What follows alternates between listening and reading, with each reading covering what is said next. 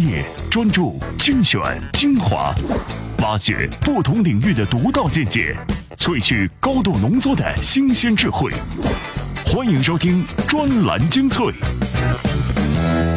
专栏精粹，我是老彭。过完五四青年节，你有没有被问过这样一个问题？就是啊，你是不是一九七一年以后生的人？只要是一九七一年人以后生的人，根据国际惯例，你还属于青年。这个听上去突然一下让我觉得自己这个“老”字好像有点叫的不太对啊。毕竟我可比一九七一年晚多了。但是呢，嗯，做这样的节目，尤其是不断的给大家提供这些精彩的、精致的、有营养文章的节目，怎能不假装自己老道一点呢？啊，大家知道，装有的时候是可以开诚布公的告诉大家的。毕竟我们的节目是站在巨人们的肩膀上，因为我们所选择的文章都是有来头的。我们一起来听听看，今天有哪些来头呢？专栏精粹今日话题：为什么我们总是不停的刷朋友圈？古典明星生病了怎么办？如何从口味甜不甜看出阶级问题？抛弃二手货人生，过上第一手生活。专栏精粹为独立思考的经营者服务。在日本的 NHK，也就是日本放送协会，它的地位呢，相当于我们国家的 CCTV。呃，二零一零年的时候，它播了一部纪录片，叫做《无缘社会》。描述的是当今日本呢正在步入一种无缘社会的状况，缘呢就是没有缘分的那个缘，嗯，是主没有社缘；二是呢和家庭关系疏远导致整个社会崩坏的一种无血缘的状态；第三呢就是家乡关系断绝的无地缘的状态。所以啊，无社缘啊，无血缘，在无地缘就构成了他们所认为的这样的一种无缘社。会的状态，而这个状态之下呢，却是我们一打开微信就不停的刷朋友圈，这之间似乎有点矛盾哦。但具体到底是为什么？我们来听听谢文竹先生的描述。专栏文章：为什么我们总是不停的刷朋友圈？作者：互联网撰稿人谢文竹。很多人在来到北京之后，都会感觉到一种在其他城市没有的孤独感，因为这座城市太大，自己太小。现代社会在给人以无限自由的同时，也将人推入茫茫人海中，这是很多人从来自家庭的束缚和保护中挣脱出来后，不得不重新面对的另一个极端挑战。从逃离北上广到重回北上广。越来越多的人发现自己再怎么厌恶这座城市，到后来还是会带着离开时的行装悄悄归来。日本的无缘社会之所以引起广泛关注，是因为不仅仅是这一代老年人的问题。HK 纪录片中也讲到，很多年轻人发 Twitter 感叹“无缘死”也有可能是他们的结局。这不再是一个单纯的社会问题，而是关注大多数生活在城市里的人的生存状况。有人说，日本现在种种社会问题，将是二十年后的中国也将遭遇的：老龄化、不结婚、少子化、失业、城市化等。生活在城市里的人离开了职场，与社会的新关联也会不断缩小。当然，日本也有其根源性，上一代人深受年功序列制和终身雇佣制的影响，一辈子奉献给一家公司，能产生的社会联系极其有限，而且工作联系不等于真正属于自己的社会联系。离开了职场，就会有一种与社会断层的孤独感。日本人总是强调一种不给别人添麻烦的活法，日剧中这句话出现的频次也非常高。但是所谓关联，难道不就意味着互相添麻烦，并且允许互相添麻烦吗？一味的给自己灌输不给别人添麻烦的观念，势必会减少与他人的联系。在日本，也包括与自己的家庭。这一点在中国似乎不必担心。一是整个民族都没有这种不给别人添麻烦的意识，二是家庭维系的纽带是所有人最后一根支柱，很少会出现像日本那样与家庭断绝联系的场景。我们为什么不停地刷朋友圈？就好像单个神经元是愚蠢的，但连在一起成了网状，就是充满智慧的大脑。我们终其一生都在寻找那片网络。当我们刷朋友圈时，我们在刷什么？我们在刷自己的存在感。确认与别人有没有关联，就是在确认自己是否存在。怎么样？听过之后呢，我们就会感受到，其实我们不断的刷朋友圈，其实是源于我们对于无缘社会的一种反抗，而这种无缘社会却是我们自己给自己带来的。最近老彭看了一本书，叫做《啊低智商社会》。如何在社会智商逐渐降低的过程当中摆脱自己的这种啊低智命运？这个里面呢，就取决于我们有很多的做法跟社会惯例不一样。这其中就包括了不做碎片化短阅读，而要静下心来精致的去读一本完整的书。说起来还真是非常的难，但是呢，有的时候你不这么干，又怎么做呢？怎么样关注我们的微信公众号呢？您在微信内搜索“充电时间”，就可以找到加 V 的我们了。关注后赶紧开始每日签到，积分可以兑换礼品哦。去年盛夏时节的时候，有一位小提琴家感到上臂疼痛，他去看了医生，医生让他休息六周。他的经纪人呢，向各大音乐机构传递了这一诊断，引起了大面积的恐慌。横跨美国各大音乐厅的新音乐季节目都得重映，还要一一知会赞助人。乐团经理发疯似的翻动手机屏幕，试图从各种联系名单中找个替补合适的音乐家，而筹款人呢，则不停地给关键捐款人打电话，让他们放心。这件事情告诉我们的只是一个简单的事例。我们再来看另外一个现状，这就是中国古典音乐市场增长最快的市场被两位青年巨星瓜分，一个叫郎朗，一个叫李云迪，一个是走国际路线，一个是国内青年偶像。郎朗能提供更多的产品，但李云迪在社交媒体上的粉丝数是秒杀他们的。再来看一个现象。明星制度如百足之虫，死而不僵，触发了种种刺激产业的国际音乐大赛。琴童们啊，就像罗马市场里的奴隶一样，不断的被推到漠不关心的观众面前展示他们的才艺，为的只是有一天成为音乐领域的明星。把刚才我们说的三件事倒过来讲一遍，我们再来听听下面的这篇文章，大家就知道老彭要说啥了。文章：古典明星生病了怎么办？作者：专栏作家诺曼莱布雷希特。旨在为音乐界门面添光加彩的明星机制早已一败涂地。在明星世纪的第二个十年，只有三位小提琴家成功的成为家喻户晓的名字，如今一个也没有了。音乐会的蛋糕上几乎所有的樱桃都消失了。在焦虑和衰败的年代，观众老龄化，艺术家提前三年定演出计划，古典音乐行业完全依赖于一小撮被证明有票房、有实力的艺术家。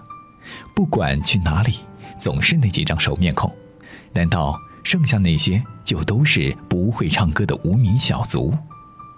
伟大的小提琴家曾经山头林立，如今已经减到哈恩、贝尔、穆特等寥寥几人。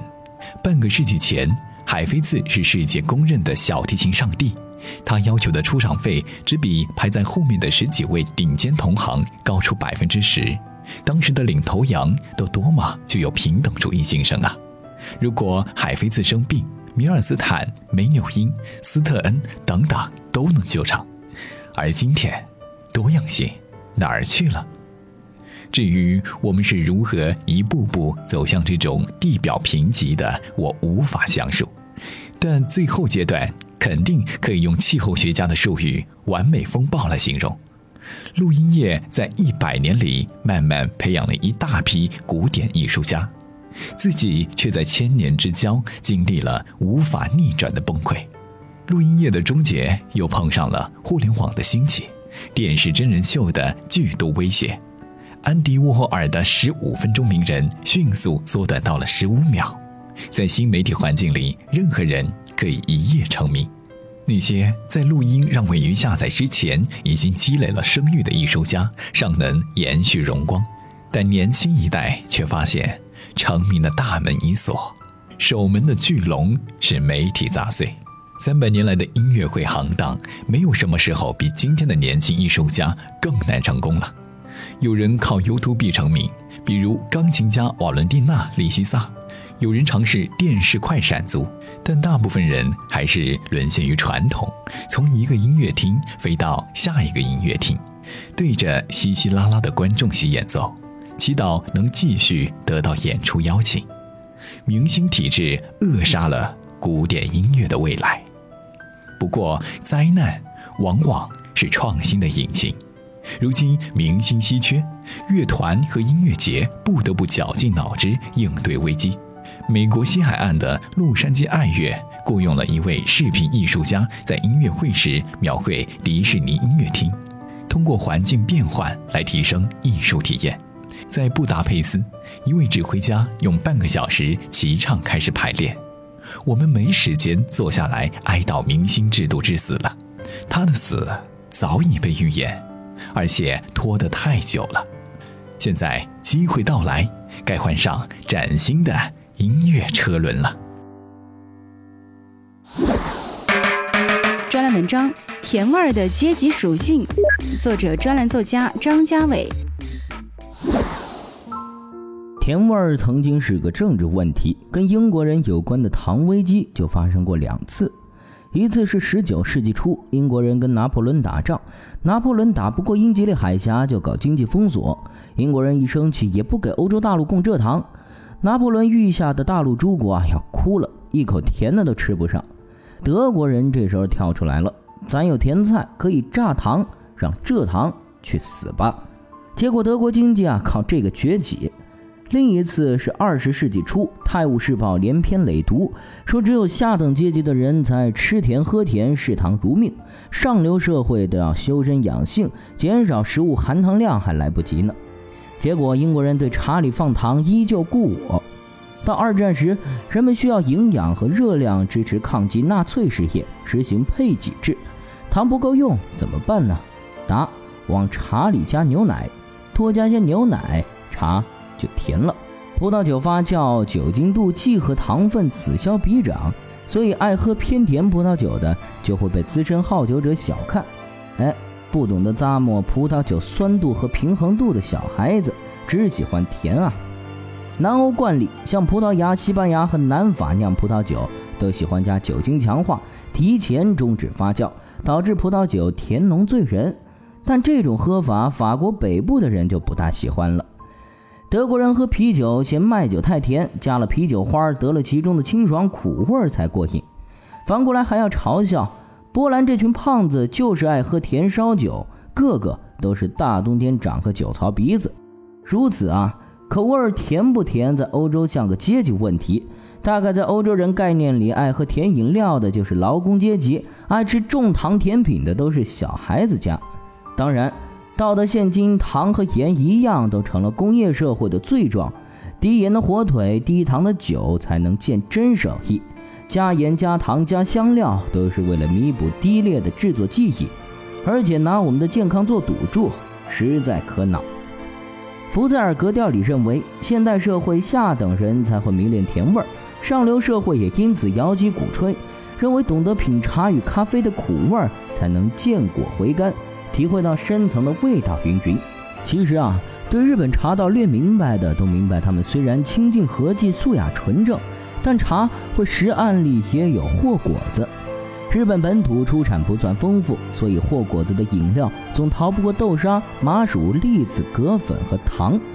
关西饮食清淡些，果子也做得细巧。关东口味厚润，于是从山梨县的杏旋饼到东京浅草寺的人形烧，都是麻薯为里，外面厚厚一层黄豆粉。京都有名的果子店表屋吉富，创于十八世纪末，给京都公家做了两百多年货果子，其出品配料上也无非老老实实的英制和黑糖。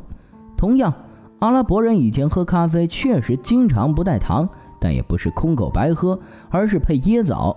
东正教徒如俄罗斯人喝不加糖咖啡和不加糖茶吹时，惯例甜面包、蛋糕、蜂蜜摆一桌。大概可以这么说：上等人觉得甜味儿经常显得女性化、脆弱；下等世俗不够高雅。能够尝得苦味儿，才显得品味非凡，耐得住寂寞等等。但抛去一切形而上的想象，我们普通人类本性的 DNA 里，还就是喜欢甜的东西。如果说甜味是有阶级属性的，其实我们也能看出这当中的不同的味道。有句话是怎么说的？南甜北咸，东辣西酸。这实际上在我们国家的国土分布当中啊，越靠南边，在农耕社会的时候呢，对于耕种是更加有利的。呃，当然，这是指一些适合种植的土壤，在一些呃。大山里面肯定是不一样的，但是这个跟饮食文化的地域差异当中是跟地理环境存在联系的。而我们今天之前所说到的这篇文章，却是讲到它有一定的阶级属性，或者是说，哎，社会层次属性，这似乎跟我们所理解的我以往的这种说法有些不同啊。但是听过这篇文章之后，我相信各位现在已经清楚了，因为我们目前。就是生活在这样一种状况啊，压力越大，是因为我们心中所渴求的事物远远超出我们现在所应该去获得的，于是我们才会疯狂的去工作，疯狂的想赚钱，所以啊，只能在工作间隙去选择像辣味儿这种瞬间能产生味觉快感的食物来充实自己。说起来也有一点点让人觉得很难受啊。我们再来说一位著名的经济学家，他的名字叫做麦迪森，在两千年有过这么一个预测，他说中国的 GDP 将在二零一五年达到或者超过美国。GDP 是越发发展了，富了，但是我们国人如今的幸福感有没有达到 GDP 所对应的水准呢？接下来这篇文章从多个角度考察，得出了答案。我们活着的理由主要在于精神生活，这也可以从另外一个角度来解释一下，为什么我们要少吃一点辣。专栏文章：抛弃二手货人生，过上第一手生活。作者：北京大学国家发展研究院教授汪丁丁。中国人年均收入近万美元，中产阶级人均收入应在五至十万美元的水平，这是美国普通人的收入水平。如果中国人人均收入在未来二十年继续倍增，中产阶级收入水平可能是每年二十万美元。那时我们在物质生活方面的需要是否基本满足呢？如果是已经基本满足了，我们继续活着是为了什么？你的回答只好在社会生活和精神生活的维度上去寻找。最终，你不能不承认，活着的理由主要在于精神生活。过去一百年的时间里，中国社会在物质生活维度取得了很大的进步，在另外两个维度，尤其是精神生活维度，却很难说有很大的进步。这一演化过程，我称之为效率原则主导的时期。仅仅是有足够高的效率，不能够解决每一个中国人面对的基本问题，尤其是社会网络和深层情感交流的含义，往往不服从效率原则。效率原则的应用固然改善物质生活条件，但这一改善是基于人与人之间充分激烈的竞争的，所以是有极高代价的。例如，都市冷漠。沿着社会生活的维度，人与人之间的关系有三类：其一是以货币为媒介，其二是以权力为媒介，其三是以情感为媒介。中国的市场经济犹如传统价值被彻底瓦解，金融关系成为唯一重要的人际关系。我祖籍是浙江淳安，在浙江也去拜访乡村祠堂，祠堂修整一新，高大肃穆，空无一人。不仅祠堂里面没有人，村子里也没有人，凡有工作能力的人都到城市里去了。所谓乡村的空洞化，所以绝大数中国人只好在日常生活中找寻自己的幸福。但我们日常和世界各地的日常生活一样，是迅速西方化的。西方化或工业化或效率主导的日常生活是物质的，同时我们还有自内向外的探索。目的也是为了寻找自己的幸福，但它是情感的。我长期研读和思考幸福问题，我的感觉是，幸福无例外地要求人与人之间的深层情感交往。我没有收集到任何幸福案例是仅仅基于丰裕的物质生活的。而当一个人追求深层情感交往时，他似乎必定要进入幸福三维空间中心性与修养这一平面内，在这里，身体与心性交汇并达到自足的状态。这是中国土人的传统生活方式的一部分。借用克里斯纳穆提的语言，这也是一种最终的自由。为了要过第一手的生活，为了彻底抛弃二手货的人生。感谢各位收听今天的专栏精粹，我是老彭。希望大家能够喜欢我们的这些文章。如果您在收听节目之余发掘了一些不错的文章，也希望在节目当中我们分享给更多的朋友的话呢，不妨关注我们的微信公众号，然后向我们推荐这些文章，发名字就可以了，我们一定找得到。OK，今天的节目到这里就告一段落，咱们下期再会。